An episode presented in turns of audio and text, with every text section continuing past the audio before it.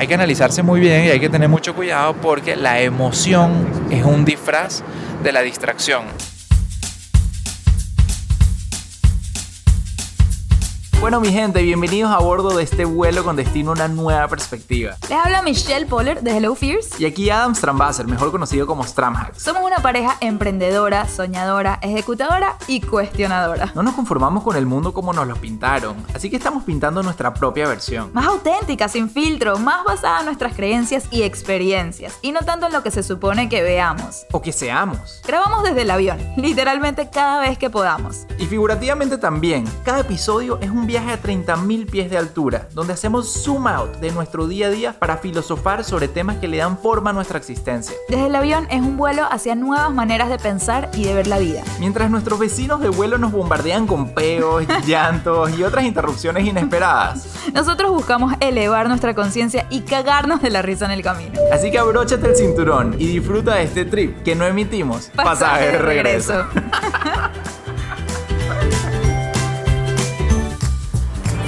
Empezamos. Te van a regañar porque te quitaste la máscara, Michelle Poller. Y a ti te va a regañar Andreina porque no te quitaste la máscara y seguro se va a oír malísimo todo lo que tú digas. Sorry, Andre. Ok, me quité la máscara, pero nos van a regañar aquí en el vuelo. Ok. Bueno, nos regañan, no nos ponemos, no las quitamos, no las ponemos. esa es Michelle, esa es la descripción de pedir perdón versus pedir permiso. Michelle siempre va a preferir pedir perdón. Siempre. Si, si acaso lo pides, porque tampoco lo pides. Exacto. Pero bueno, estamos aquí en un vuelo tumultuoso. Estamos tratando de llegar desde Albuquerque, New Mexico, a Miami. Nos han cancelado el vuelo, nos hemos devuelto a la puerta, estamos en Dallas ahora. Pero bueno, ya por fin volvimos a despegar. Ahora sí, vamos a Miami a ver a nuestro pichurrito. Para los que pensaban que... Déjame ponerme la máscara porque ya están, pasa- están pasando los... Como decimos nosotros, los pacos. Están pasando los pacos. Nosotros no sé por qué en Venezuela le decían a los policías pacos. Exacto. No sé la explicación de eso, pero bueno, cuando llegamos y vienen los pacos, Ya se fue, ya se fue.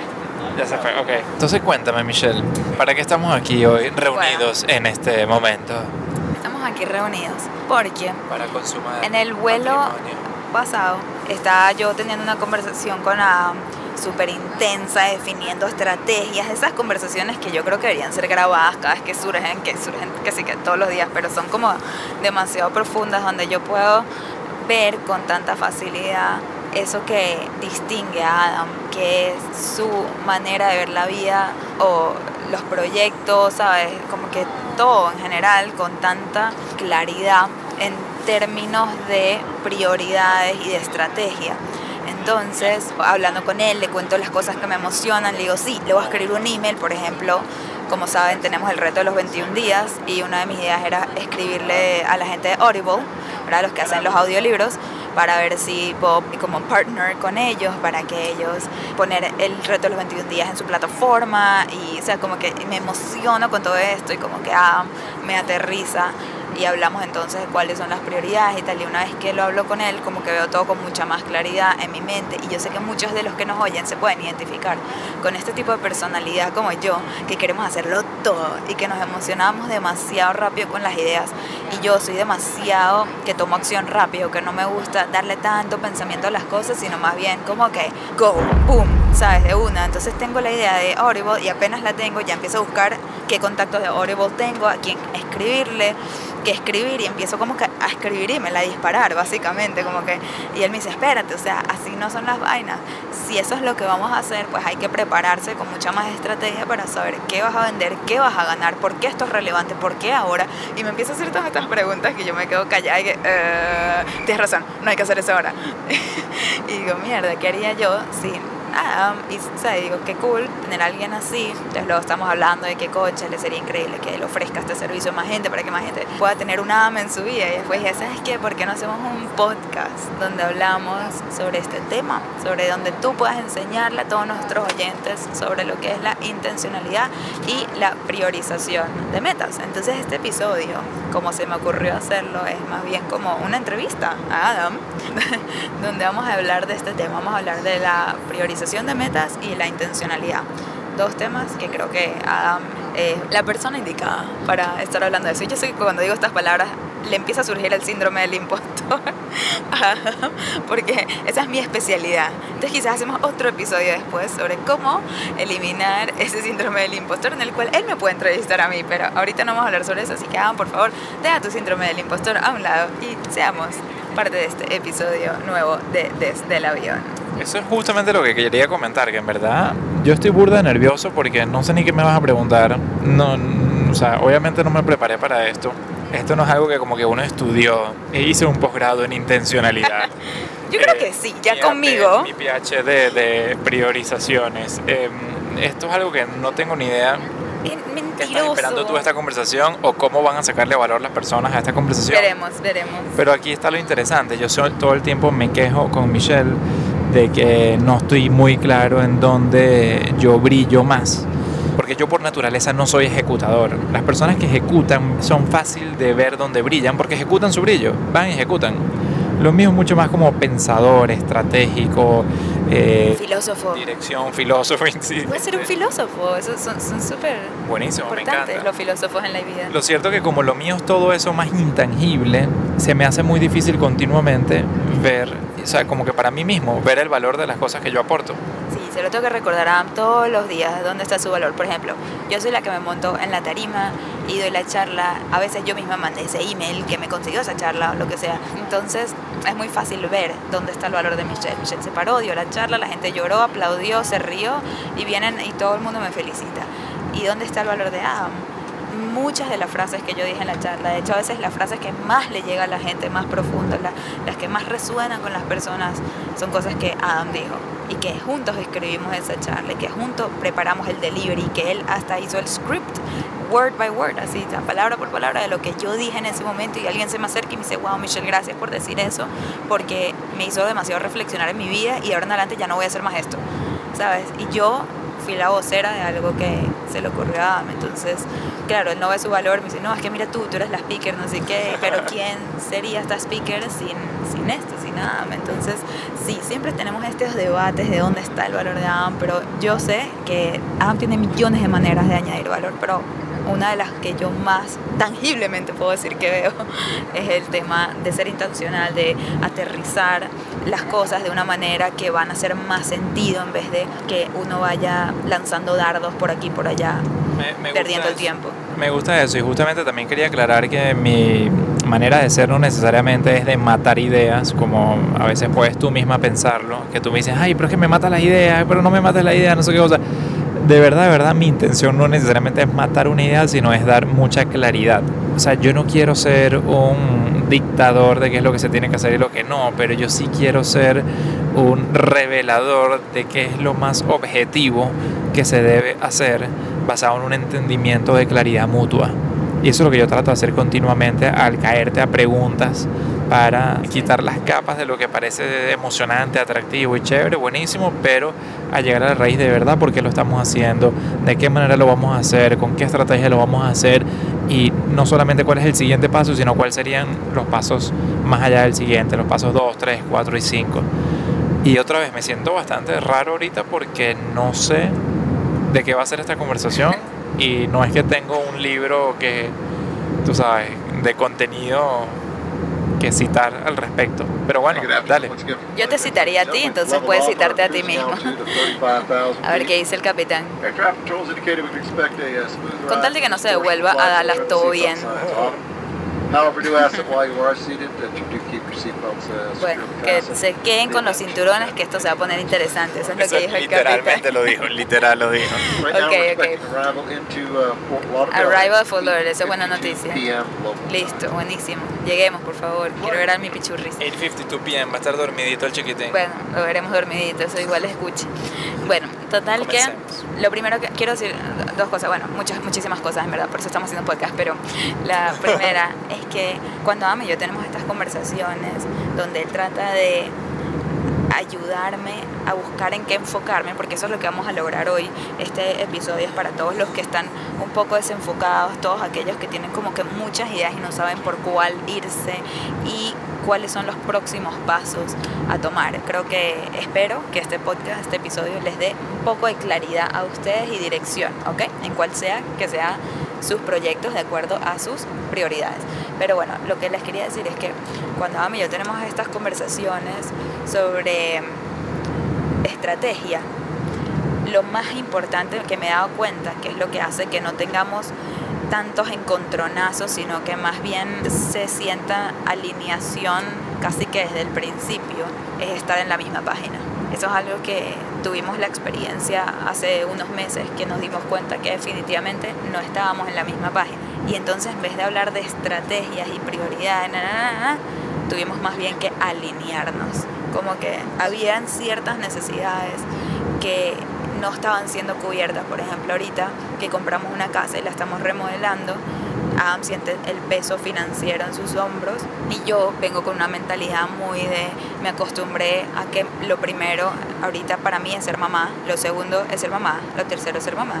Y por ahí lo décimo es que, ah, verdad que soy speaker y verdad que también tengo una comunidad y verdad que tengo todas estas otras cosas, pero como que desde que nació Noah nos dimos esa libertad, o yo me la di por lo menos, de estar muy, muy, muy, muy, muy presente, que era lo que yo quería, era mi intención, pero ya llevamos 14 meses en esto. Y todavía yo no me sentía lista, pero no me sentía lista porque no había visto una necesidad para yo ya retomar un poco ese fuego que siempre tuve dentro mío para hacer el próximo proyecto o meterme de cabeza en ciertas cosas, más bien todo siempre lo traté de apartar y lo aparté y lo aparté y lo aparté porque solo quiero tiempo para estar con Noah y disfrutar la vida en familia y no sé qué, de repente hubo mucho encontronazo cuando estábamos tratando de, de alinearnos buscar estrategia y todo eso porque definitivamente no estábamos en la misma página y tuvimos que tener una conversación súper seria de en qué página estamos como pareja, como familia y cuáles son nuestras necesidades del momento. Y hasta que Adam no me lo dejó ver a mí como tan de frente, como que yo no lo había entendido. El tema es que nosotros cuando estábamos preparándonos para el tema de, de la llegada de Noah, estábamos full bien preparados y habíamos tenido un fondo de reserva, como lo llamamos nosotros, un colchón de tranquilidad de, bueno, de hasta un año para de verdad tomarnos con calma nuestro año primerizo como padres. Pero siempre en la mente era como que, bueno, vamos a tomarnos un maternity y un paternity leave de tres meses. Esa era como la intención y así más o menos nos planificamos. Después poco a poco se fue extendiendo a seis meses. Michelle lo siguió extendiendo a nueve meses, a 12 meses y ya vamos por 14 meses. No solamente se extendió ese maternity leave de 14 meses, sino que nos metimos una responsabilidad financiera con la compra de la casa y la remodelación y todos esos gastos fantasmas que, que vienen por eso, que entonces naturalmente surge una necesidad, una necesidad de que, epa, epa, o sea, aquí nos descarrilamos de nuestro plan inicial de hace un año o dos años atrás. Entonces, a mí no me gusta decir que hay, que entonces nos tuvimos que poner las pilas en base a necesidad, porque de verdad que me gustaría más contar que es a base de, de nuevo, de, de deseo, correcto. Pero bueno, en teoría sí es como que deseo, porque deseamos tener esa casa, deseamos remodelarla, ¿verdad? Deseamos amoblarla. Amoblarla, darle lo mejor a nuestro hijo. Deseamos todas esas cosas y para eso, pues, más nos vale que deseemos trabajar también. Exacto, y bueno, nada, me presentó obviamente todas estas verdades que yo estaba un poco cegada ante esto, todavía viviendo en La La Land, y ahí dije, ¿sabes qué? Ok, de una. Y, y, ya mi cerebro empezó a funcionar de otra manera y lo, lo, bueno, lo increíble es que yo disfruto mucho mi trabajo. Entonces sí. me faltaba esa motivación, ese empuje. Por ejemplo, yo siempre he dicho que yo nunca me he querido ganar la lotería.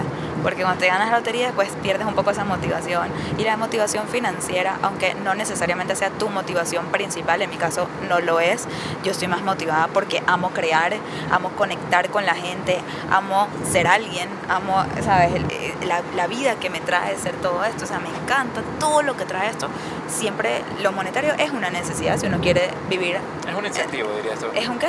Un incentivo. Un incentivo, sí. Para no llamarlo necesidad. Sí, exacto, claro, porque también quiero vivir bien, también quiero comprar claro. cosas, también quiero comer rico, quiero necesidad, viajar. Créeme que necesidad como tal. No es, sí. No es. O sea, necesidad es mucho menor de lo que tú piensas en mente. O sea, necesidad no es tener esa casa, necesidad no es tener. Sí, es eh, un lujo, la verdad. O sea, claro, sí. la mayoría de la gran, o sea, la gran mayoría de las cosas terminan siendo más lujo que necesidad si te pones a analizarlo de verdad detalladamente, pues. Pero entonces sí, es unas ganas, es un es un deseo de tener un estilo de vida, llamémoslo así. Entonces, de una, no es que, ay, qué cagada, ahora ya tengo que dejar de estar con mi hijo y trabajar. La verdad es que no lo sentí así, sino más bien lo sentí como que el empuje que necesitaba para volver a ser yo un poco, porque me dejé a mí a un lado, a nuestra relación, a, a tantas cosas dejé a un lado, porque me entregué muchísimo a la maternidad que me trajo tanta felicidad, pero también me acuerdo la felicidad que me trae trabajar en mis cosas y crear y todo. Entonces, bueno, nada, ese empuje puso mi mente a ponerse creativa otra vez, a funcionar, a buscar miles de maneras de hacer las cosas, como que me volvió a la Michelle de antes, a la hustler, diría yo, la, la dreamer y doer, ok, están viniendo y nos van a regañar las máscaras. Póntela bien, póntela bien. Bueno, puedo seguir hablando. Y bueno, quería compartir con ustedes toda esta historia, más que nada para dejarles saber que antes de que empecemos a hablar de cómo priorizar y todo eso, creo que, y corrígeme Adam si estoy equivocada, pero yo creo que el primer paso es que uno esté alineado con su pareja en el caso de que si viven en pareja, si viven en familia, porque si están solos, nada, buenísimo, alíñense con ustedes mismos por lo menos, no sé, con su Muy terapeuta. importante- Muy importante eso que dices, claro, porque es que imagínate, si estamos hablando de priorizar y si no estamos alineados, cada uno tiene prioridades distintas. Sí. Entonces jamás te voy a convencer de mis prioridades. Exacto, es que eso es lo que estaba pasando inicialmente. Totalmente. estábamos pudiendo tener la conversación correcta, porque la conversación correcta era alinearnos, entender la realidad que estamos enfrentando como pareja, que yo no estaba entendiendo, para poder entonces definir esas prioridades. Sí, por eso yo no lo tengo difícil cuando te ayudo en todo este tema de prioridades, porque yo no te estoy convenciendo de algo, no te estoy, o sea, yo te estoy esclareciendo algo, yo te estoy poniendo como que los facts, las objetividades de las cosas y entre los dos entendiendo que tenemos los mismos intereses y la misma alineación, pues entre los dos llegamos a la conclusión que es factualmente ir por un lado o ir por otro lado. Ah, me están de priorizar, que se está cuestionando por qué estamos haciendo este podcast. Sí, ahorita mismo te estaba diciendo que, digo, coño, ahorita pensándolo bien, no deberíamos ni estar grabando esta vaina, deberíamos estar drafting los emails que tenemos que mandar para los otros objetivos que tenemos. Y ven, por eso no grabamos episodios, señores, porque Eso sí, eso es cierto, eso es cierto. Ha pasado mucho eso y se los digo de una vez que por más que nosotros nos encante la ilusión de ser los podcasters activos y tal, que están todo el tiempo ahí presentes, nos está pasando que tenemos tanto nuestro plato porque estamos tan presentes con desde la llegada de Noah, hemos estado tan dedicados a eso, que tenemos muy muy muy poquito tiempo de producción. Súmale eso los nuevos proyectos, las necesidades financieras y eh, los factores externos como la pandemia y que si la guerra, que si la economía, no sé qué cosa, entonces hay mucho que hacer que no es que tú que nos escuchas no eres importante para nosotros, no eres prioridad, nuestro podcast es algo que nosotros queremos y es como un poco nuestro, no es sé, nuestro fun project. nuestro proyecto consentido, exacto, nuestro fun project. Sí, eso es lo que pasa, que para muchos podcasters su podcast es su carrera. Es para sustento, muchísimos sí. es su sustento, exacto, como lo escuchamos de Louis House, Claro. un podcaster súper, súper famoso americano que seguramente lo han escuchado, lo conocen, y esa es su fuente de ingreso principal, o sea, es su, su top of the funnel también, no solamente una fuente de ingreso de que, ay, lo monetiza y por eso comen, sino, no, ese es el top of the funnel, es decir, de ahí él monetiza de mil maneras la audiencia que viene. ¿Por dónde viene su audiencia? Por el podcast. Nosotros no es nuestra fuente de ingresos, es como estamos diciendo, nuestro fun project. Entonces, cuando lo ponemos a la par de las cosas que ahorita son nuestra prioridad, por eso terminamos no haciendo Sin embargo, para que lo sepan, estamos trabajando en que esto sea algo más que el Fun Project. Estamos trabajando en que esto represente algo tan importante para nosotros que nos apasiona estar continuamente en esto. Entonces, para que lo sepan, sí se está trabajando en eso. Estamos trabajando en sistematizar nuestra oferta de valor digital o de valor a nivel de acceso a nosotros. Estamos trabajando de crear como nuestro ecosistema de valor para ustedes en donde el podcast va a ser, como dice Michelle, un top of the funnel. El po- podcast es ese lugar gratis donde nos escuchas y sacas muchísimo valor y conectas con nosotros y chévere. Y donde si quieres profundizar más con ciertos temas o quieres que te acompañemos en alguna transformación en específica, sea transformación financiera a través de lo que yo hago con Julio en o sea transformación o descubrimiento de tu identidad, de tu poder interno, de tu marca personal, de tu Unapologetically You, entonces hacemos los programas de Michelle y si quieres acceso ya más directo a Michelle y a mí a nivel de mentoría, estamos trabajando también en un futuro proyecto donde abramos esa posibilidad. En ese momento el podcast entonces va a tener mucha más intencionalidad, hablando de, de la palabra intención, más allá de que sea un fun project. Hasta ahorita ha sido simplemente un espacio para, ah, bueno, vamos a relajarnos, hablar un rato y a aportar valor. Yo disfruto muchísimo. Yo hago esto por mí. me encanta. Yo me encanta hablar, me, encanta, hablar, me encanta compartir, conectar. algo de eso o no. Exacto. Me encanta ta, ta, ta, ta, estar hablando. Yo soy un tipo mucho más reservado. A mí me tienes que rogar a que. Yo le jalo. Y créame, he pensado ya, drop a decir, ¿sabes qué? Yo sí quiero hacer este podcast, voy a grabar, pero va a ser mitad lo bueno que. Bueno, ¿sabes una cosa? Vamos a someterlo a votación. Ok. En el Telegram. Ok, vamos a hacerlo en el Telegram. Vamos a poner un poll, ¿ok? Si quisieran que Michelle me dropee y que haya mucha más cantidad de episodios. Sin Monólogo Michelle, sin mí. O están bien con que hayan pocos episodios, pero con el dúo dinámico. Ok, lo dejo. Ojo, no me voy a ofender. No, ni yo. Hasta me harían un favor si me dicen, ¿sabes qué? Vete para el coño, que Michelle haga esto todo el tiempo. Bueno, yo te iba a preguntar, no sé si esta pregunta es demasiado broad, tú me puedes decir no a esa pregunta ya, ¿ok? Pero, ¿qué es la intencionalidad para ti? ¿Cómo lo defines? ¿Por qué es importante la intencionalidad? Me preguntaste tipo tres vainas distintas. Yo sé, puedes responder la que quieras. Coño. ¿Qué es la intencionalidad? Diría que es... Flight deck once again, it's the captain. Got a little bit of light chop, light turbulence here at this altitude. We are working with air. Appreciate your patience. La intencionalidad es abrocharse el cinturón porque viene turbulencia. La intencionalidad es tener conciencia de en dónde estamos, qué es lo que queremos lograr y cómo trazar un puente de eso, dónde estamos y hacia dónde queremos ir. Eso es lo que yo veo como intencionalidad, pensar siempre en ese puente. ¿Cuál dirías tú que es la diferencia principal entre una persona que vive de manera intencional y una persona que no vive de manera intencional, o sea, que, que no le da esa intención a, a lo que hace? Iba a decir perspectiva, pero ahorita no sé si es la palabra correcta, porque todo el mundo actúa desde su propia perspectiva, de la perspectiva impulsiva, que yo creo que sería como la contraparte de la intencionalidad. Pero para mí la intencionalidad es ver un poco más allá de lo inmediato.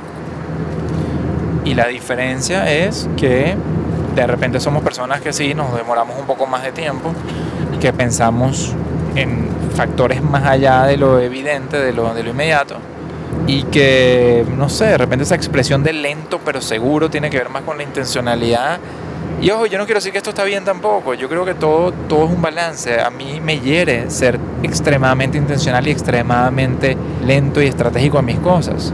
Y yo creo que eso es lo que nos hace a nosotros muy buenos porque la mezcla de tú y yo es un balance muy chévere porque tú eres extremadamente lanzada para adelante, impulsiva, ejecutadora y yo soy extremadamente estratégico, lento, analizador, intencional está toda la industria de los startups que dicen fail fast, fail forward, ejecuta rápido, itera, no sé qué cosa, que es como que fuck la estrategia y la intencionalidad. Tú échale bola, cáete, cágala y la mejor intencionalidad es simplemente cagarle, aprender en que la cagaste y continuar. Y eso tiene su valor.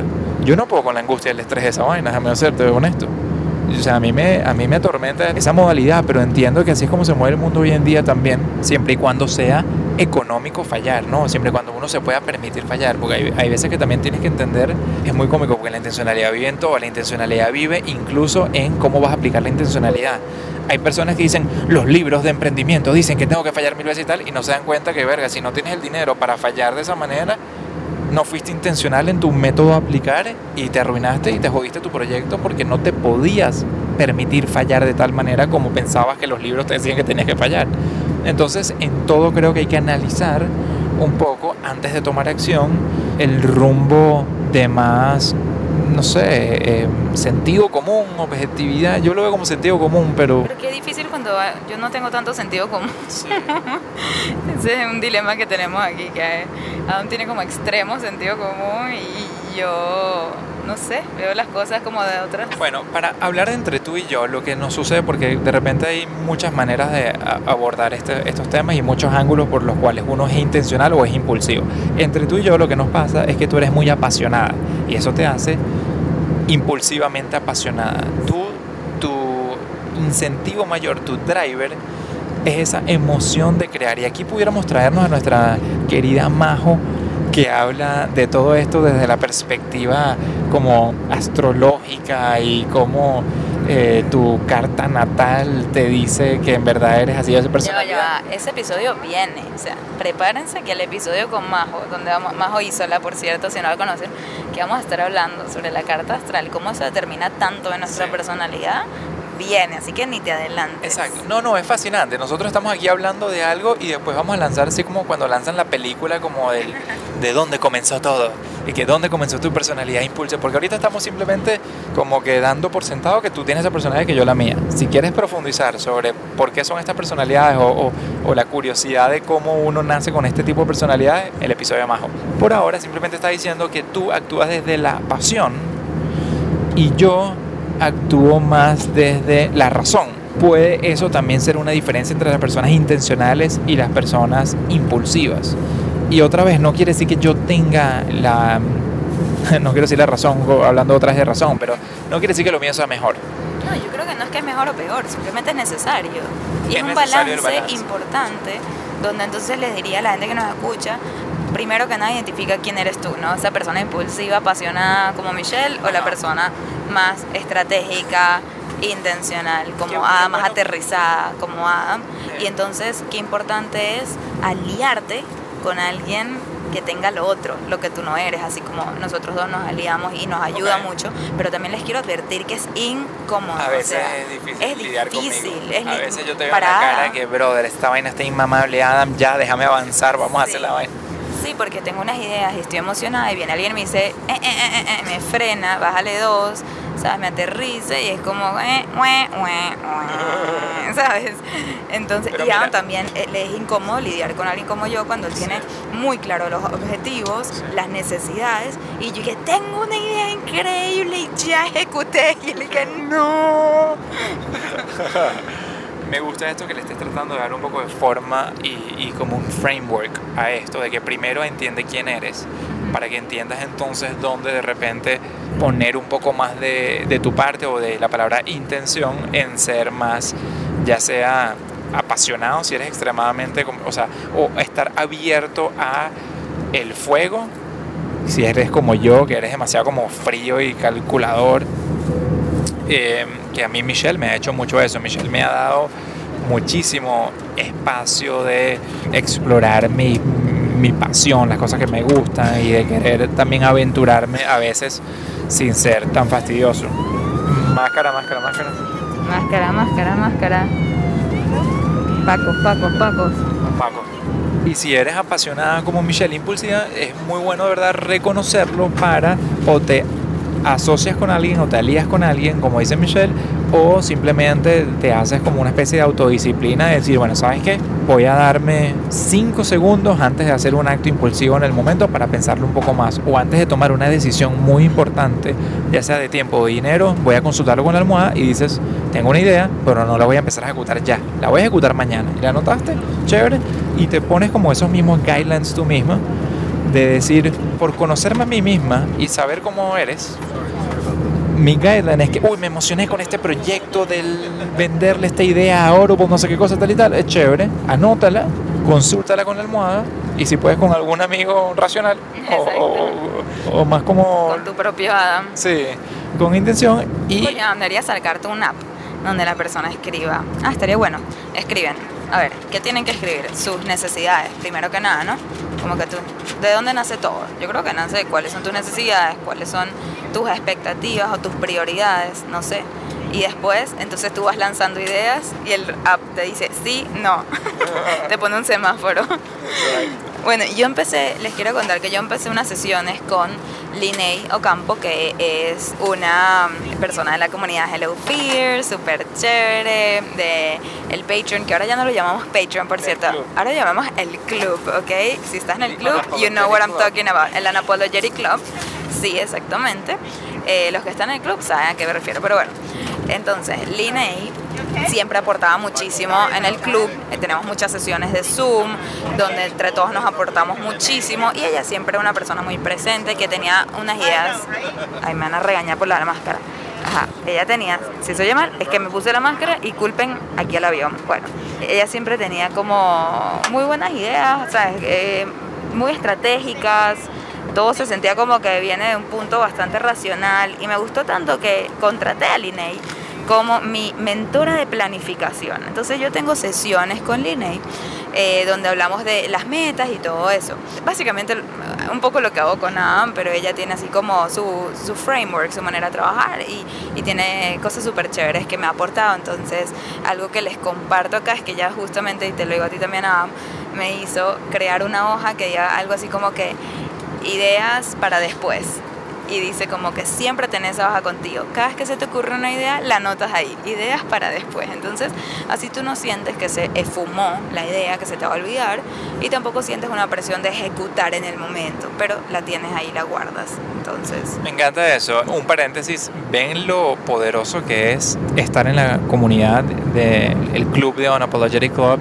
y de aportar y sumar, que gracias a la proactividad del INEI a participar, pues Michelle identificó el valor en ella y la terminó contratando. Entonces un aplauso para el INEI y un aplauso para las personas que están activamente comunicándose, aportando, interactuando en el Unapologetic Club, que es un club realmente de, de, crecimiento de todo ámbito, crecimiento profesional, crecimiento de tu negocio, crecimiento personal, o sea, es una... Es un club locura la cantidad donde de todo el mundo tiene voz. Eso es lo que más todo me gusta. tiene voz, no se trata de yo, no, no soy yo hablando, es todos hablando y todos tienen una voz y yo voy a escucharlos a todos. O sea, yo estoy ahí para escucharlos y entre más hablas, es cierto que más te consideramos, no solamente yo, pero por ejemplo, Majo, que hablamos de ella ya ahorita acá, es una de, de las personas más activas que tengo en el club y por eso muchas del club mismo la han contratado como mentora a Majo, either mentora o astróloga, cualquiera de, de las dos. Y es muy valioso por eso, porque cuando uno alza la voz y dice, bueno, esto es un episodio by itself, no tiene nada que ver con la intencionalidad, o sí, o sí. Vamos a dejar en las notas el, el, el link del club para que la gente lo, le eche un vistazo, Sí, por cierto. pero bueno, solo quería. Y Membra sí tiene que ver con la intencionalidad. Sí tiene que ver, porque cuando uno utiliza su voz, uno está abriendo muchas puertas. Versus Sí. cuando uno es pasiva, como que uno puede escuchar y eso está muy bien, pero también está bien cuando tienes una idea, tener la valentía de hablar. Y sí tiene que ver con la intencionalidad, porque si tú quieres llegar a ciertos lugares, tienes que ser intencional en enfrentar los miedos que te van a llevar a esos lugares. 100%. La vida te requiere ser intencional, porque todos estamos en esta vida con un propósito, con un camino, con un journey, ¿verdad? O sea, todos estamos yendo en pro de algo. Y eso, la naturaleza de nuestra razón de estar en esta vida, necesita de intencionalidad Sí. para nosotros ir poco a poco saltando de un peldaño a otro, de un escalón a otro, hasta ir llegando, aunque no sepamos hacia dónde vamos a ir perfectamente, porque solamente el universo, Dios lo sabe, pero nosotros tenemos que ir continuamente en un camino Sí. hacia algo y para eso se requiere pensar con intencionalidad y Yo vemos creo. gente y vemos gente que se queda como muy en el piloto Es que automático eso es lo que iba a decir, que el piloto automático es el antónimo de la intencionalidad. Es el enemigo. Claro, absolutamente. Coño, estas personas que tienen años quejándose de sus trabajos, Sí. De sus vidas. de sus vidas y se quedan ahí O con... de sus parejas. Sí, tienes mucho tiempo quejándote de lo que sea que te estás quejando y te quedas ahí por un piloto automático porque es lo que, no sé, te, te da el sustento en este momento y no estás pensando con intencionalidad qué es lo que tú pudieras hacer Es lo para, para dar un próximo paso más allá de eso.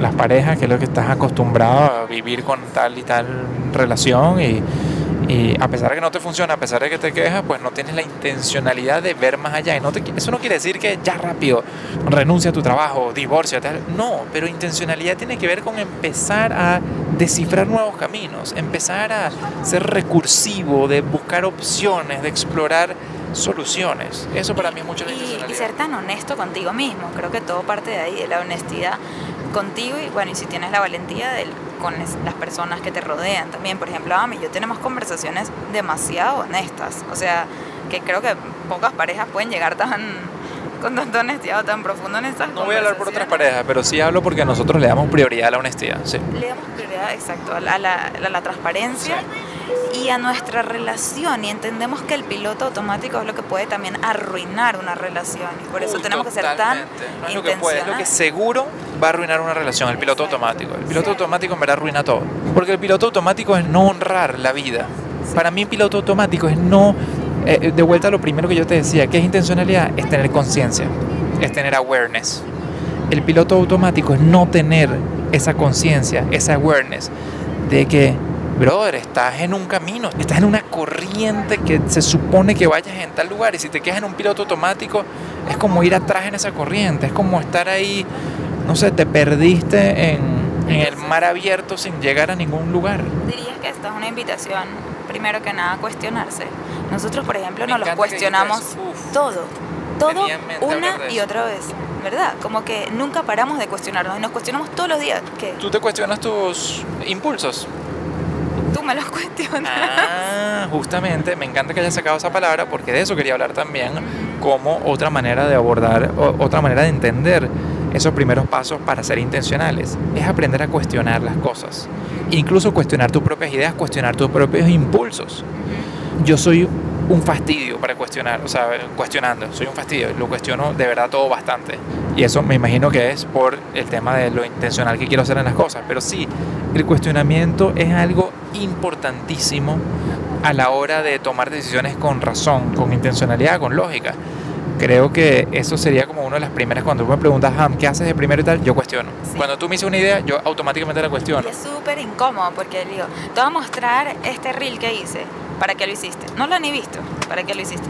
Bueno, para... Y uno a veces no piensa, yo solo tuve una buena idea, me parece que no le doy tanto pensamiento, solamente pienso que es una full buena idea y que le va a ir bien en mi Instagram, eso es todo, ¿sabes? Y que la quiero compartir y que necesito sacarla de mi pecho porque si vive ahí adentro, pues yo no voy a estar tranquila hasta que la saque del pecho y la ponga en algún lugar como mi Instagram. Entonces, te vamos a mostrar un reel que hice, estoy demasiado orgullosa, te va a encantar.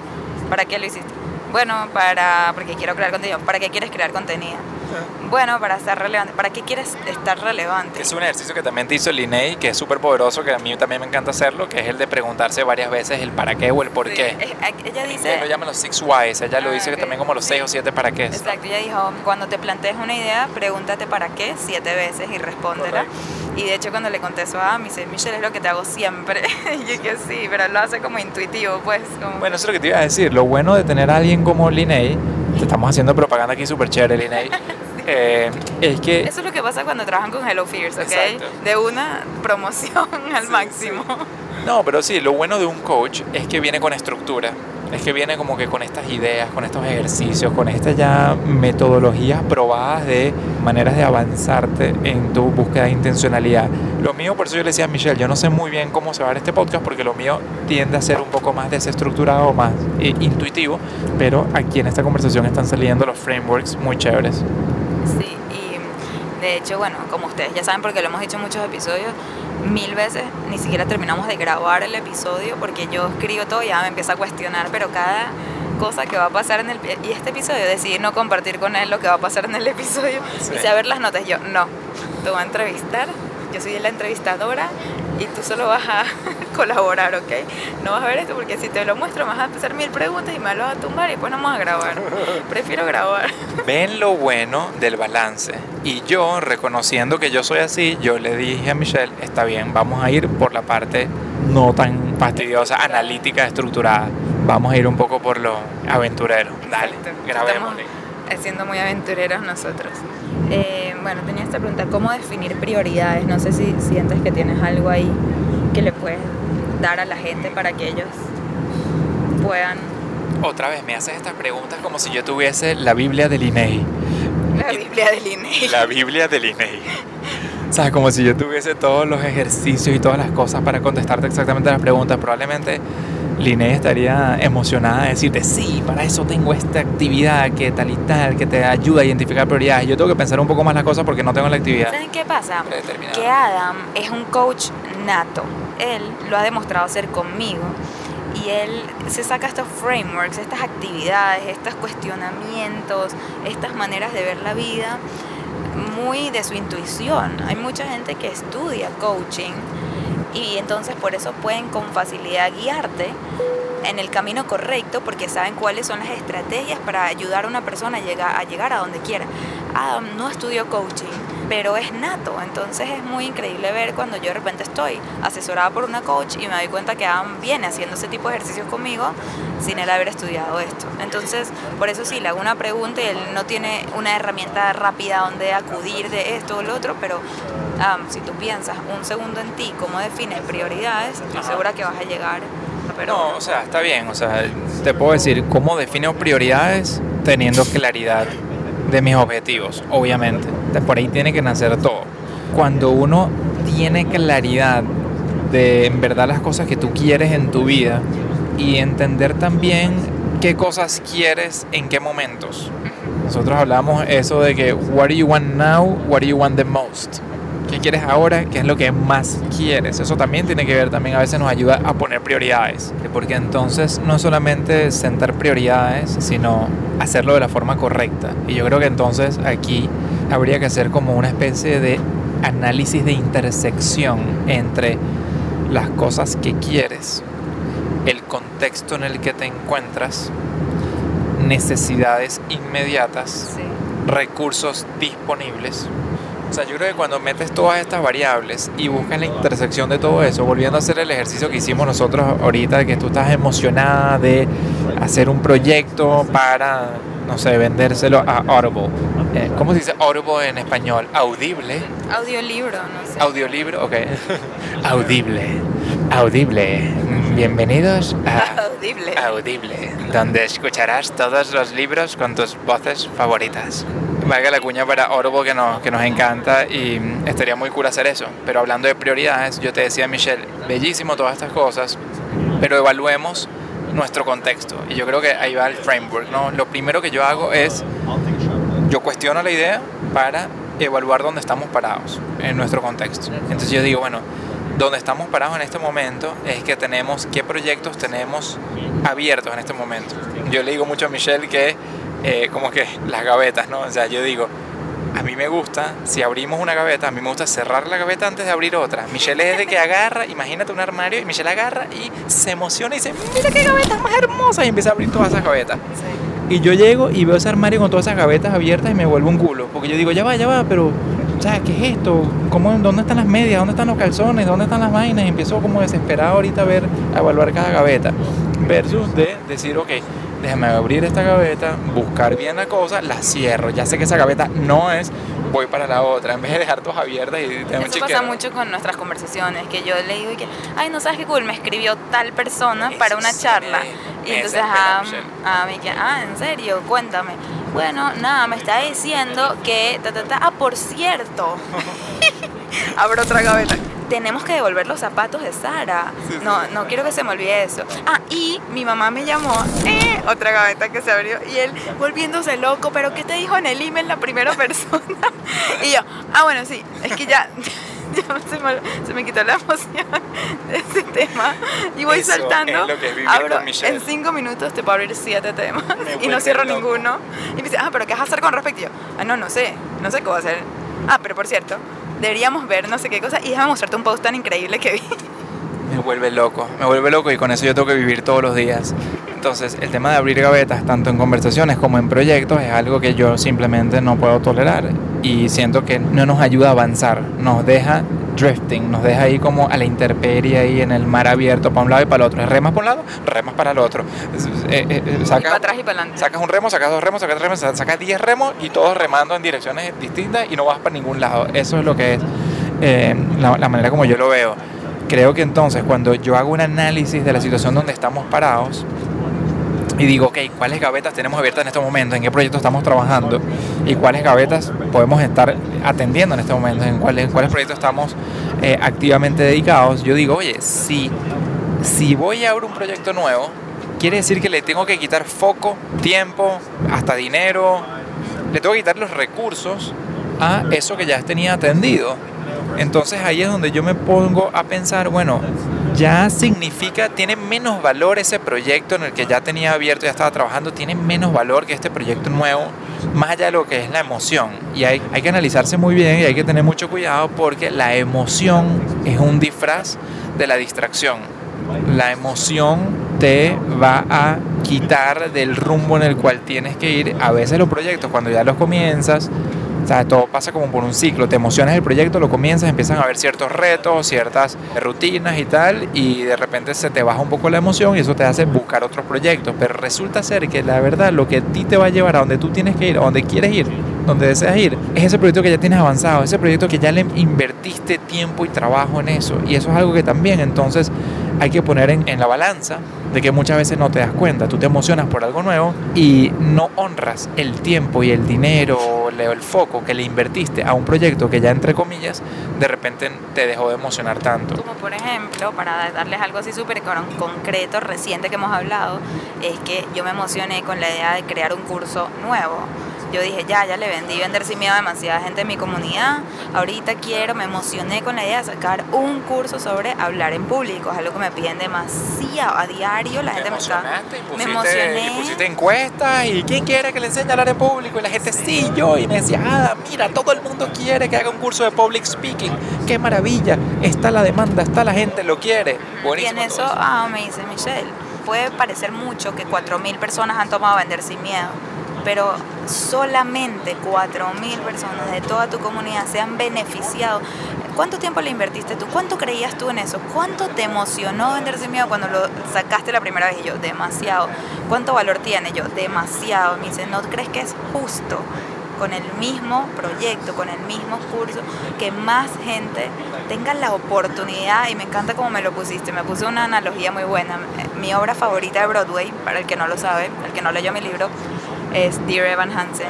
Y yo la vi y dije, wow, todo el mundo tiene que ver esa obra. Yo sé que mucha gente ve Vender sin miedo y siente así, todo el mundo haría ver Vender sin miedo. Y entonces a mí dice, ¿cómo te sentirías tú si te enteras que sacaron de Broadway Dear Evan Hansen? Que ya más nadie la va a poder ver en Broadway. Y yo, ¡Ah! me muero, yo necesito verla de nuevo, quiero que la vea demasiada gente, quiero llevar a mis hijos, quiero todo. Y me dice, bueno, así de chimbo es si tú dejas de ponerle esa intencionalidad a vender miedo porque te emocionaste con un proyecto nuevo. Y no quiere decir que no vas a hacer más nunca el proyecto nuevo, quiere decir que vamos a desarrollar la maquinaria del marketing, poner la cosa a andar y aprender a vender esto de la perspectiva del marketing y todas esas cosas que nunca hemos nosotros puesto en marcha hasta ahora porque lo hemos hecho muy orgánico antes de meternos en un proyecto nuevo. Entonces, como que... Sí, me, me encanta cómo lo explicaste, creo que no tengo... No, tú lo explicaste así. Bueno, me encanta cómo contaste lo que yo te expliqué. Date el crédito, coño. Sí, sí. Eh, pero es así tal cual, ¿no? Eh, eh, da, dolor, así como yo te dije que esa obra que está tan bien producida, que tanto disfrutas, que te la saquen del mercado, a pesar que ya tú la viste, ¿ok?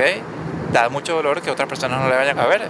Imagínate las personas que tomaron Vender sin Miedo y de repente se dan cuenta que Michelle anda ahí promoviendo otro curso y no hay ninguna cosa sistematizada, no hay ningún esfuerzo por seguir ofreciendo vender sin miedo que tiene tanto valor. Coño, es como no honrar el trabajo, el esfuerzo, la magia que le pusiste a ese proyecto. Entonces, bueno, eso habla de priorizar sobre cosas existentes, o sea, priorizar cosas existentes y hay que hacer un análisis de verdad de dónde está la oportunidad de maximizar, quizás algo que ya creí. De beneficio sobre algo que ya tienes creado. Obviamente, si ya es algo que ordeñaste hasta el máximo y lo tienes súper automatizado y sistematizado y tal, obviamente puedes eh, ya abrir nuevos proyectos. Yo no estoy nada en contra de abrir nuevos proyectos. De hecho, me encanta y es el caso de la charla de nosotros. Cuando nosotros pulimos ya y sistematizamos y ya de verdad está casi que en un piloto automático la charla inicial de superación de miedos, yo tengo ya tiempo diciéndote, Michelle, es momento de la próxima charla, es momento de la próxima charla. Nosotros por comodidad o por otras razones, incluso te demoraste en darle la atención a esta nueva charla.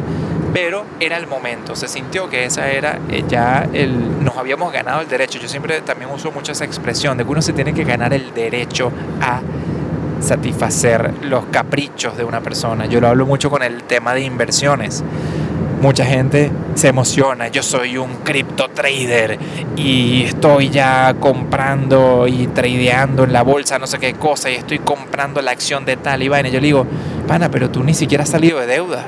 Tú ni siquiera tienes un fondo de reserva, un colchoncito que te brinde tranquilidad. Que vas a estar tú especulando con tu dinero, arriesgando tu dinero. Eso es estúpido. No te has ganado el derecho a hacerlo. Lo mismo digo también con los proyectos. Si tú todavía no has honrado las gavetas que tú tienes abiertas, no las has terminado de, ex- ex- explorar eh, eh, profundamente, sacarle el jugo profundamente, no abras otra gaveta. Termina de hacer, termina de ocuparte esta vaina, cierra y abre. Si vas a abrir otra es porque realmente se hace evidente que ya la oportunidad es muchísimo mejor en lo nuevo que en lo viejo y entonces bueno, pasas el foco a lo nuevo. Pero yo siempre trato de pasar el foco a algo nuevo sin abandonar algo viejo. Si abandono algo viejo porque definitivamente ya me demostró que no vale la pena seguir invirtiéndole. Pero si es posible dejar algo sistematizado, algo delegado, algo que te siga aportando valor del proyecto que tienes, la actividad que tienes andando, trata de dejarlo eso andando para que entonces puedas enfocarte en el nuevo proyecto. Así como que tú todavía sigues dando tu charla de vencer miedos, pero ya de repente tu enfoque creativo, de pulir Sí. las slides, de pensar en el próximo chiste, de toda esa cosa, ya ahorita ese enfoque pasa a la nueva charla. Exacto, la y nueva esa charla de- cerró con broche de oro, se puede decir. O sea, está perfectica, o sea, de verdad, no, no, no hay que mejorarla, porque ya la he mejorado por los últimos 6, 7 años. Llegó un punto que nos sentimos tan, tan, tan cómodos dándola, que dijimos, ok, vamos a pasar a la próxima, pero no se pasó la próxima hasta que esa no quedó así, wow, perfectica. Sí. Y bueno, creo que con todo lo que tenemos en nuestro ecosistema de cosas andando, una vez que analizamos el contexto, una vez que definimos cuál es el potencial de los proyectos existentes y los proyectos futuros a abrir y entender que se supone que tengamos más tiempo para seguir abordando el proyecto, entonces se supone que, bueno, vamos a darnos el tiempo de abordar cosas en sus momentos también y como dijo Lina y muy brillantemente, anótalo en la listica de proyectos futuros. Me parece importante el tema del tiempo, que no sé si le hemos dado suficiente el enfoque que amerita, porque el tiempo creo que es el factor más determinante, El más determinante. el más determinante de todo esto. Y ahora como padres, pero a la décima potencia, porque antes de ser padres, Ami y yo trabajábamos como, como emprendedores, se trabaja al final creo que más que como empleado, porque cuando estás empleado, bueno, o nuestra, en nuestra experiencia, salíamos del trabajo y era, ay, salí a las 5, a las 6, a las 7, a la hora que sea que saliste, salí, qué rico, déjame entonces hacer otras cosas, despejarme. En cambio, como emprendedores nunca sales, básicamente trabajábamos non-stop. A la misma vez lo integramos mucho con nuestro lifestyle, entonces ponte, nos vamos a Tailandia y trabajamos de un café y no se siente como trabajo, pero estamos trabajando. Y de repente llega Noah y la productividad baja de una manera, o sea, impresionante, al punto Sí. que pasamos de trabajar las... ¿Cuántas horas al día está uno despierto? Bueno, sí. dependiendo de cuántas horas quieras dormir, si duermes 8 Duerme horas, siete horas más o menos. si duermes tu, ponte, 7 horas, estás 17 horas activo. Bueno, yo básicamente trabajaba 17 horas al día, ¿no? Se puede decir, y fines de semana incluidos, no me importaba. Yo apasionada por lo que hago. Y ahorita con Noah trabajo dos, tres, tres horas siendo realista. Sí, Ni siquiera a como mucho. veces, como mucho, al día. al día. Por ahí hay días que trabajo una hora y días que trabajo tres horas como que, wow, qué productivo mi día, tres horas. Imagínense la diferencia. Entonces hay que ser tan intencional y por eso Adam se frustra mucho cuando de repente me ve haciendo algo como esto, que, ay, déjame escribirle un email a Audible y crearles una presentación y un pitch y una vaina. Y él y que, Michelle, ¿entiendes Y que no es ese que esté mal tiempo... la idea, pero es para algo que no has pensado, en inglés dice think it through. Algo que no has pensado a profundidad. Digo, antes de hacer todo eso, antes de salir al ataque, define cuál es tu intención, cuál es tu estrategia, cuál es el formato que le vas a dar a este proyecto. Pero lo que también creo que, a que quería llegar con esto es que más allá de darle tanto tiempo y enfoque y pensamiento y estrategia a la idea de Audible es, ya va, ¿cuál es nuestra prioridad en este momento? ¿Entiendes? correcto. Esa es la primera pregunta. ¿Cuál es nuestra Correcto. prioridad en este momento? Pero yo te digo todo eso para que justamente entiendas el Sí, peso El peso. sí. que hay en el... Que no es algo rapidito, pues. Que no es algo rapidito. Que yo lo veo rapidito y ya me aterriza, no es rapidito, Michelle. Esto va a tomar mucho más tiempo del que tú en tu mente te estás creyendo ahorita. Entonces, pero de una va a esa otra pregunta, ¿cuál es la prioridad? ¿Tener más charlas al mes? Sí, esta es la prioridad. Entonces, ese tiempo invertido en pitch a Audible es tiempo que le estás quitando a mandar emails a clientes que ya te contrataron y que ahora pueden ver que existe una charla nueva que no tienen ni idea que existe para que te vuelvan a traer. Y eso es lo que está ahorita nuestra prioridad, nuestro enfoque. Entonces cuando me lo pone de esa manera digo, totalmente, es verdad, no hay que subestimar el tiempo. Uy, eso es lo más importante de todo y aquí un espacio de vulnerabilidad. Yo he estado ahorita en una situación donde me encuentro con más comida en el plato de la que yo puedo masticar en mi propio tiempo. Yo que soy así súper intencional y soy muy cuidadoso de mi tiempo, sí me he dado cuenta con la, iba así con la llegada de Noah, pero realmente es con mi decisión de ser mucho más presente como padre, me he dado cuenta que eh, esa, esa ese tiempo tan limitado lo tengo demasiado disperso entre distintos proyectos. Tengo todo el mundo de Fintel Hub en la parte de educación financiera. Tengo todo el mundo de Hello Fears y todo lo que estamos haciendo de proyectos por el lado de lo que lidera Michelle. Tengo el mundo de Top Hispanic Speakers, que es la agencia de representación de talento hispano en el mundo de, del circuito de speaking americano.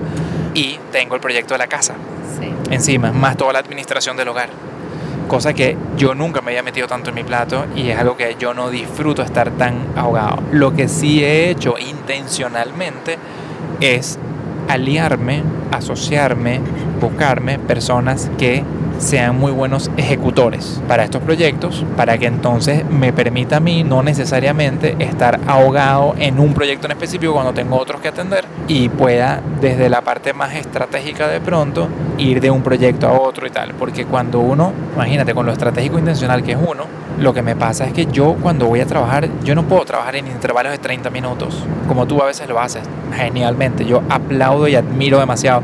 O mi queridísimo socio Julio, que es una máquina de productividad y yo todos los días lo admiro por eso. Son personas que tienen la capacidad de enfocarse 8 minuticos, ¡pum! y agarraron y avanzaron en algo 8 minuticos. 15 minuticos, 20 minuticos y avanzaron. A mí me cuesta demasiado eso. Yo si no tengo un bloque de 4 horas, no vas a ver lo mejor de mí. ¿Y cuándo coño en la vida yo tengo 4 horas hoy en día? Nunca. No existen, no existen. Entonces me, me, he convertido en la persona más frustrada del mundo con respecto a la productividad. Porque yo no es tan sencillo como que vamos a escribir un email de ventas. Escribir un email de ventas no es sentarme a escribir huevonadas. Es sentarme a diseñar intencionalmente una vaina que convierta, una vaina que conecte, una vaina que tenga relevancia y que tenga eh, razón de ser. Y eso no dura 15 o 20 minutos para mí. A mí esa vaina me dura. Un post. porque yo no posteo en Instagram? ¿Cuánto tiempo me tarda a mí escribir un post? Un día. Un día cuando soy rápido. Y ajá, y ese día que estoy pasando escribiendo el post, dejé de estar presente como quiero estarlo en mi familia, dejé de estar atendiendo las necesidades inmediatas de los proyectos que tengo como la casa, como la administración del hogar, dejé de estar atendiendo los otros temas que tengo presentes. Es, es jodido, es jodido. Perdonen que use este espacio como para desahogarme al respecto, pero es, es el costo de ser como alguien como yo. Y es una como señal, es una alerta de que si eres como yo, más te vale que midas muy bien la cantidad de cosas que pongas en el plato, como a mí me pasó ahorita que yo estoy con demasiado. Hay una frase que la he escuchado varias veces y no sé si la termino, no, no sé si termino de entender el punto de la frase y maybe tú me puedes ayudar con eso. Dice, no confundas lo importante con lo urgente. Uh, no confundas lo importante con lo urgente. No sé a qué se refiere, no sé si quieren que le dé más importancia a lo importante o a lo urgente. No, bueno, a ver, creo que lo, lo, más importante aquí es entender la claridad de que son cosas distintas. ¿okay? No necesariamente lo más importante es lo urgente. ¿Y qué es lo que pasa? Muchas veces estamos de repente muy comprometidos con algo de mucha importancia y se nos olvida que hay cosas más urgentes que atender. O también lo que a mí me pasa es que me abrumo, me angustio tanto por las cosas urgentes que tengo que se me olvida atender las cosas de más magnitud, más importancia, de más importancia. Entonces me la paso como que no, pero es que esto es urgente, pero es que es otro urgente, pero otro urgente. Sí, pero eso es importante. Yo sé que es urgente, pero es importante. Y si es urgente y no es importante, de repente lo podrás delegar. A mí me pasa en verdad mucho eso.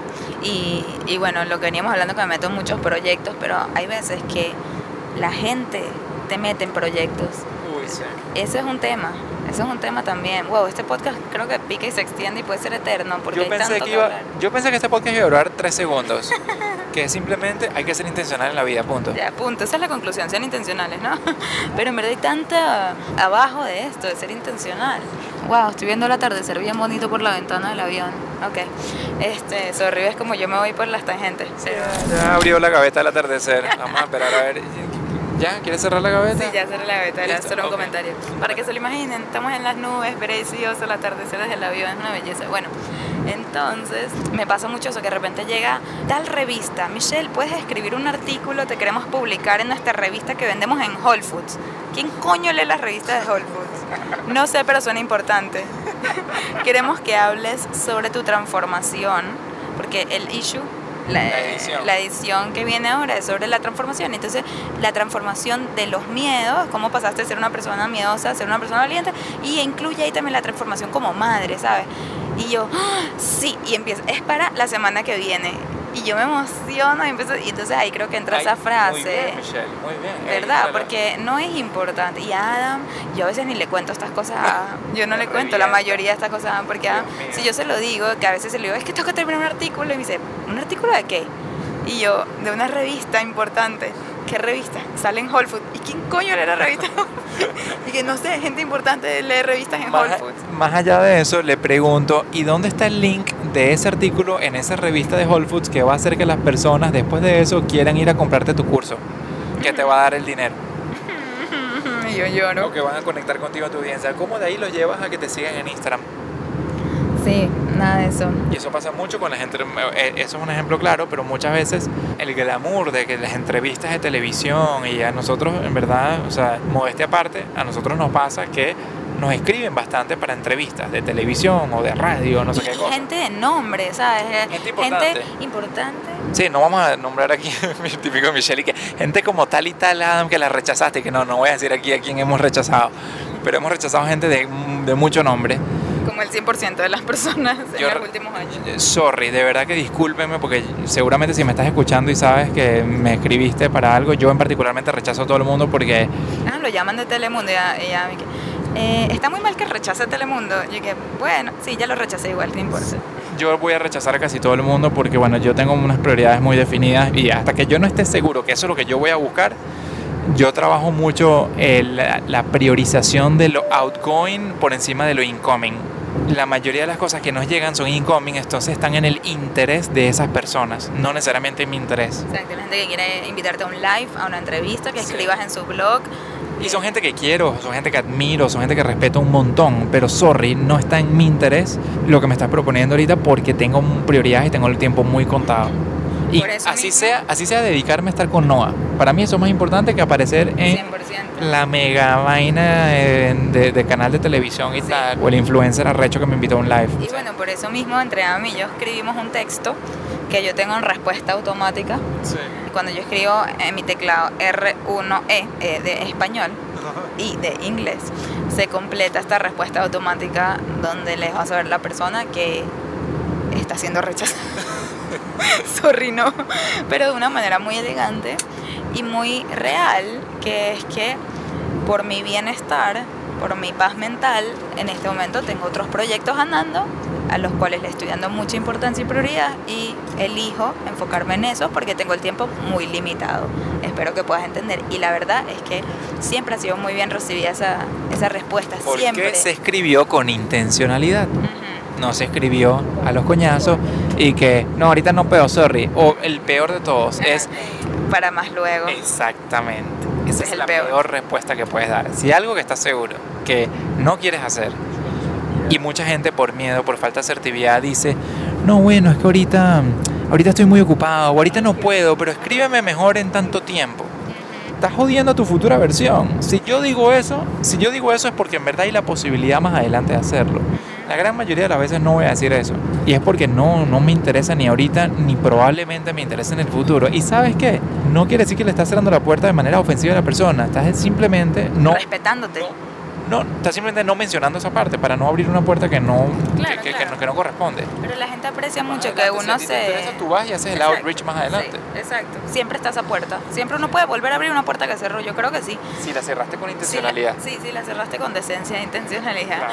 Pero la verdad es que la gente normalmente ha apreciado bastante esa respuesta porque dicen, wow, esta persona respeta mucho su tiempo, debería yo Exacto. aprender más de ella. Ese es el feeling que creo que da esa, esa respuesta. Correcto, correcto. ¿Por Ya. qué más tienes en la entrevista? A ver. Tengo toda una entrevista planificada, vamos por el principio. No, 18 mentira. gavetas que no estaban en la entrevista. Ok, quería preguntarte qué apps o devices usas para ayudarte a ti mismo a mantenerte enfocado en tus prioridades. Te puedo mencionar herramientas, pero realmente lo importante, o sea, todo el mundo va a tener sus propias herramientas y todo el mundo va a poder conseguir distintos apps y páginas y tal. Lo más importante es que tengas la intencionalidad de acudir a herramientas, es lo que yo diría. Pues yo te puedo decir, bueno, es que yo uso Trello, uso Reminders, uso Google Drive, uso Evernote, uso los Notes, uso, o sea, yo te puedo nombrar una cantidad de herramientas, pero de nada sirve si en verdad tú no la vas a poner en uso y no la vas a honrar. Yo algo que es tipo demasiado básico, pero que sí la voy a nombrar porque en verdad lo uso todo el tiempo, es a Siri. O sea, la herramienta de aprovechar de que... Del iPhone. De, de que estás, bueno, hey, eh, Google Assistant o Siri o Alexa o el que tengas en tu teléfono, lo que sea, esa tecnología de que puedes hablarle a una máquina y te genera eh, recordatorios y vaina, a mí me parece fantástico para tener intencionalidad de que en este momento no le puedes dedicar tiempo a eso, pero recuérdame tal día, a tal hora, que quieres recordarte de eso, quieres hablar de eso, quieres mandar tal correo. O sea, para infinitos usos lo puedes programar o lo puedes este, tomar en cuenta. Yo lo uso un montón por mi reloj. Es, mira, me acabo de recordar de tal cosa, o ahorita no es un mejor momento para abordar esto, y le digo a Hey Siri, tal y tal cosa, recuérdame tal día, tal hora, de esto. Eso les digo que um, hablan más con Siri en el día a día que conmigo. Am se la vive. Yo le voy a decir a alguien, no sabe, y él me pausa. Lo más. Sí, te me pausa y Siri, remind me to call my mom in two hours. ya, sigue, Michelle, ¿qué quieres? Ok, nada, ¿todo bien? Claro, porque no hay nada que me... En inglés hay una expresión que se llama pet peeve. Es una, buena, eh, una muy buena palabra para que aprendan y digan que por lo menos aprendieron una cosa hoy. Sí. Pet beef. Y no tiene nada que ver con pet de mascota. Ni con beef de carne. Es- Beef de carne. Es pet beef con P. por eso, no tiene nada que ver ni con pet de mascota ni es beef de carne. Es una expresión en inglés que en verdad ni sé cómo se explica, o sea, ni- ni sé por qué se escribe así, pet beef. Pero es básicamente algo que te saca la piedra, por decirlo, ¿no? Sí, es como que, ¿qué te saca la piedra? Entonces tú puedes decir, hay gente que dirá, coño, que alguien me embarque, me saca la piedra, o me saca la piedra que me mientan en la cara, o me saca la piedra, A mí me saca la que piedra. alguien hable muy estoy duro. caminando, estoy caminando por ahí con Michelle en el aeropuerto, no sé qué cosa. Y Michelle y que, ¡Ah! coño, se me olvidó que tenía tal cosa, o se me olvidó que hasta ayer era el deadline de no sé qué vaina, coño, se me olvidó tal cosa. Y digo, pero Michelle, ¿qué te costaba decirle a Siri que te pongas un recordatorio para tal hora de tal cosa? Me pasó, ya fuimos a ver el evento, yo era la speaker final y se me olvidó que la speaker que abría el evento me había escrito que quería que ¿Cuánto yo vaya a su atrás? sesión hace como un mes. Me Hace dijo, mes. Michelle, yo soy la speaker que abre el evento, me encantaría que vengas a mi sesión, yo me voy a quedar en la tuya. Yo quería ver a esa speaker y no se lo Imagínate dije a en ese momento haber pensado un poquito más la cosa y tener la intencionalidad de hace un mes decir, Siri, recuérdame tal fecha, a tal hora, que Y quiero ir a la sesión de la primera speaker. Son tonteritas así, pero eso, eso es intencionalidad. Es como una- un hábito, es un hábito súper positivo y poderoso que ha desarrollado. Yo todavía no lo utilizo teniendo la Y tecnología les voy a decir una vaina, más les vale que se monten en ese vagón, porque la tecnología va hacia allá. O sea, el, el tema del asistente de voz es algo que apenas está en pañales y que todo el mundo va a ir hacia eso. Así que, como decimos en venezolano, o corres o te encaramas. ¿Qué más tenemos? Y no, ya no tengo más preguntas para ti, porque yo les, les confieso, no soy una muy buena entrevistadora, no. lo soy. Hay veces que me pasa que gente que, ay, estoy sacando mi libro, amigas así súper exitosas que tienen libros, ¿será que me puedes entrevistar en un live de Instagram? Y yo empiezo a sudar y que, oh, fuck, a mí me encanta que me entrevisten y yo soy muy mala porque creo que me falta un poco de curiosidad, Sí. no sé, sí, Sí, soy un poquito self-centered, me gusta más hablar de mí. Dígame la vez que le, la invitaron a Michelle pagada. Ah, no le dijeron, mira, en vez de una charla, o no solamente una charla, le pagaron por la charla. Y decir, aparte de la charla, te queremos pagar para una sesión adicional donde tú vas a entrevistar en el escenario, tú vas a entrevistar al CEO de una Fortune 500 company. ¿Ok?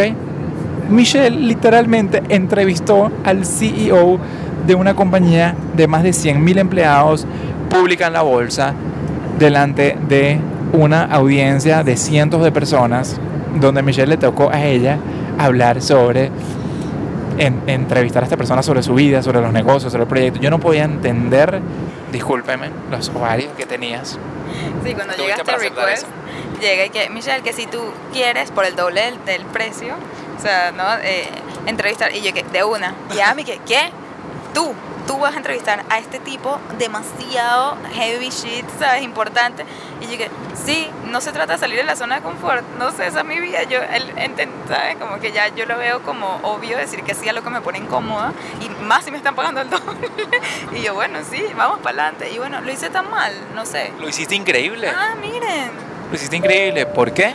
Porque le metiste intencionalidad, te Sí. preparaste. Exacto. Hablando de intencionalidad, Michelle, no sé si te quedaba otra cosa más por, por hablar, pero te recuerdo que tú mañana tienes Fuck, fuck, fuck, tu examen de la ciudadanía de los Estados Bye. Unidos y tienes que estudiar. Va a estudiar. Y esto es un gran ejemplo de cómo no estamos poniendo, Sí. colocando las prioridades Sí, que deben ser.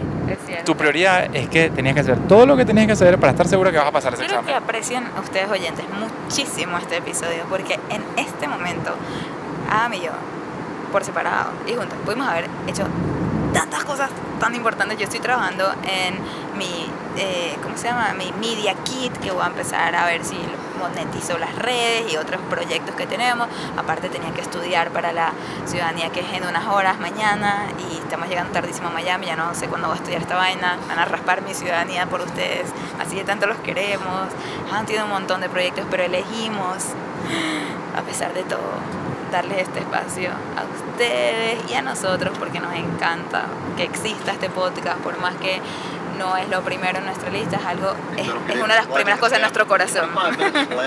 Así que por eso le damos amor a esto. Téngannos paciencia, aunque saquemos un episodio al año. Aquí seguimos y, y no lo queremos abandonar. Pero bueno, cada vez creo que, que dice el amigo, que sigan con el cinturón, por favor. Voy a traducir. Voy a traducir lo que acaba de decir el capitán aplicado a este episodio.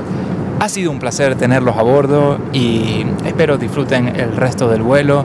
Sin más eh, que hablar, solamente nos queda despedirnos. Muchísimas gracias de nuevo por volar en desde el avión. Bueno, sí, con eso lo dejamos porque verdad necesito que ir a estudiar. Pero bueno, cuéntenos por favor en el Telegram qué les pareció este episodio, si tienen algo que añadir, si tienen preguntas, se las respondemos ahí por voice note, eh, que felices de seguir interactuando con ustedes por ahí. Y si no están en el Telegram, busquen en Telegram el app desde el avión y van a poder estar en Telegram. Sí, qué emoción. Ok, bueno, los dejamos. Gracias por escucharnos una vez más. Bye. Desde el avión. Bye. bye. bye. Bye.